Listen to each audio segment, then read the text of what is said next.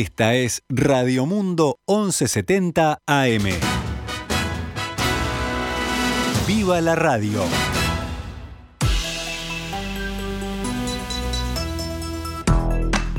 Doce horas 16 minutos. Comenzamos esta breve actualización de noticias en Noticias al Mediodía en este jueves 14 de abril del año 2022.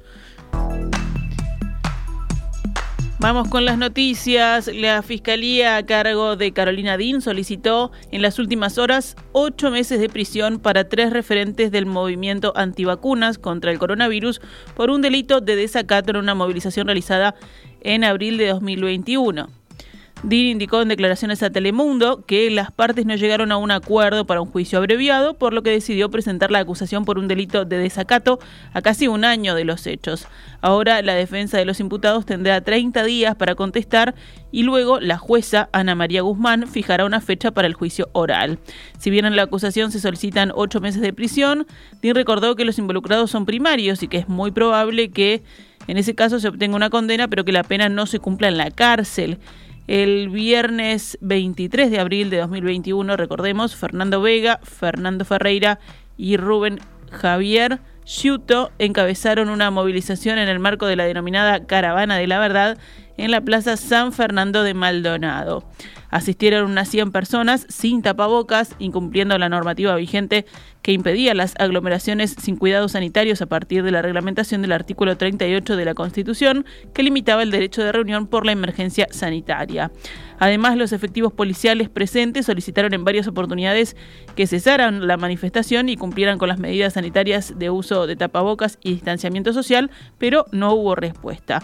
Ante esto, los agentes detuvieron a tres organizadores que fueron imputados días después.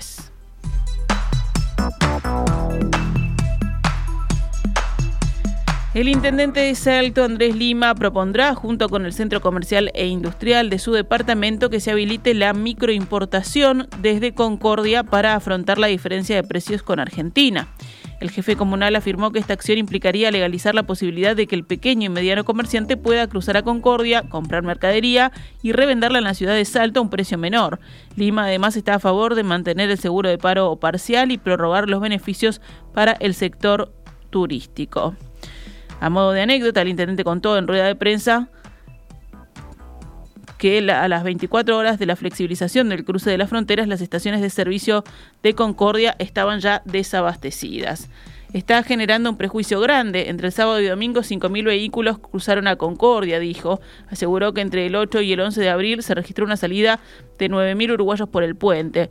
Es necesario tomar medidas para evitarlo, si no, con el tiempo tendremos comercios que van a cerrar, trabajadores que van a quedar sin empleo, afirmó Lima, y dijo las medidas que se tomaron en su momento no fueron suficientes, fueron buenas para el comercio, pero no suficientes porque el consumidor final nunca vio una rebaja en los productos de la canasta básica.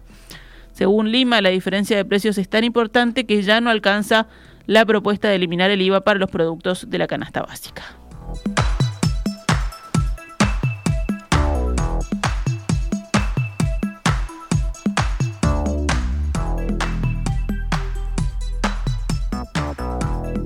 Un siniestro de tránsito entre una moto y un ómnibus terminó con el motociclista lesionado y ambos vehículos incendiados en la ruta 67 a la altura de la ciudad de Las Piedras, en el departamento de Canelones. El motociclista, un hombre de 36 años, perdió el dominio del vehículo y entró en colisión con un auto conducido por una mujer de 33 años. Producto del choque, la moto impactó con la parte lateral del ómnibus, conducido por un hombre de 63 años, quien llevaba a 15 pasajeros y ambos vehículos se incendiaron con pérdidas totales. El motociclista de nacionalidad colombiana fue atendido por personal médico y le diagnosticaron politraumatismos, así como fractura de ambos miembros inferiores.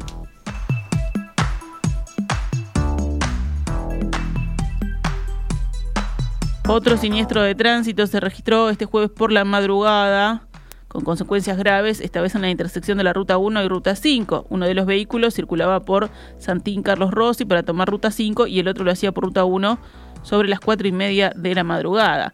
El impacto dejó tres personas heridas de gravedad que debieron ser trasladadas a centros asistenciales.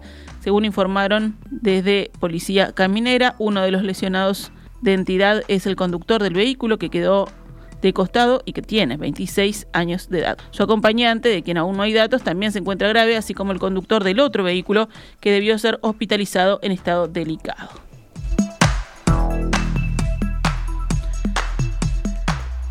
En el panorama internacional, en Ucrania, el gobierno de Kiev anunció haber conseguido la liberación de 30 prisioneros ucranianos en un nuevo intercambio con Rusia, cinco días después del canje de soldados, de 12 soldados y 14 civiles ucranianos, pero no precisó las contrapartidas con Moscú. Hoy tuvo lugar, por orden del presidente Volodymyr Zelensky, un cuarto intercambio de prisioneros, cinco oficiales y 17 militares, así como ocho civiles, incluida una mujer, que entraron en el canje. En total, 30 de nuestros ciudadanos regresan a casa hoy, eso escribió por Telegram la viceprimera ministra ucraniana Irina Bereshunk. La viceprimera ministra no precisó el número de prisioneros rusos liberados como contrapartida. Por otra parte, el Comité de Investigación de Rusia, encargado de las principales investigaciones, acusó hoy a Ucrania de haber bombardeado con dos helicópteros un pueblo ruso fronterizo, causando siete heridos. Miembros de las Fuerzas Armadas ucranianas ingresaron ilegalmente en el espacio aéreo de Rusia con dos helicópteros de combate equipados con armamento pesado, volando a baja altura, efectuaron al menos seis disparos contra viviendas residenciales del pueblo de Klimovo, en la región de Briansk, declaró el comité, cuyas acusaciones son de momento inverificables.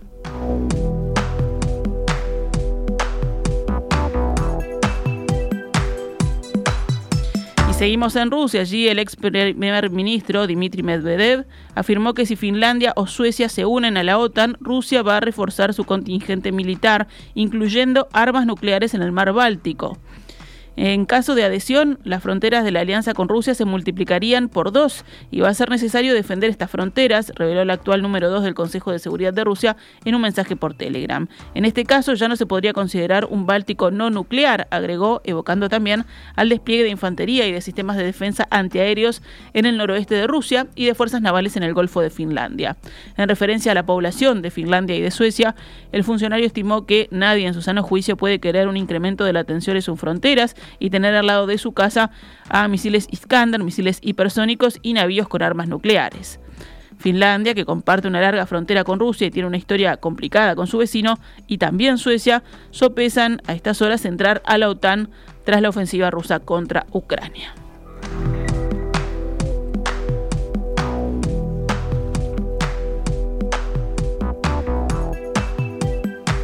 Cerramos con deportes. Nacional empató con Estudiantes de La Plata 0 a 0 anoche por la segunda de las seis fechas de su grupo en la Copa Libertadores. Volverá a jugar el próximo martes 26 de abril ante Vélez en Buenos Aires. River Plate quedó al borde de la eliminación de la Copa Sudamericana tras perder anoche 2 a 0 ante Melgar. Hoy por Copa Sudamericana juega Wanderers frente al Metropolitano de, Venezuela a las 19.15 aquí en Montevideo en el Estadio Centenario. En básquetbol, Aguada y Malvin buscarán clasificarse esta noche a los playoffs entre los ocho mejores de la Liga de Básquetbol, mientras que Nacional y Urunday Universitario procurarán estirar la serie. Los partidos Nacional Aguada 21 a 15 en cancha de Unión Atlética y a la misma hora 21 a 15 pero en cancha de Urunday se enfrentan Urunday Universitario y Malvin. Cerramos con la vuelta ciclista que continúa hoy con la séptima etapa, un recorrido que une Paysandú y Mercedes. El viernes la octava jornada comenzará con una contrarreloj que tendrá como punto de inicio Ombues de la Valle y por la tarde pedalearán a Trinidad. La penúltima etapa iniciará en Andresito, camino a Durazno, último departamento previo al regreso a la capital, donde la Intendencia de Montevideo recibirá al ganador. Recordamos que en total serán recorridos 1.627 kilómetros.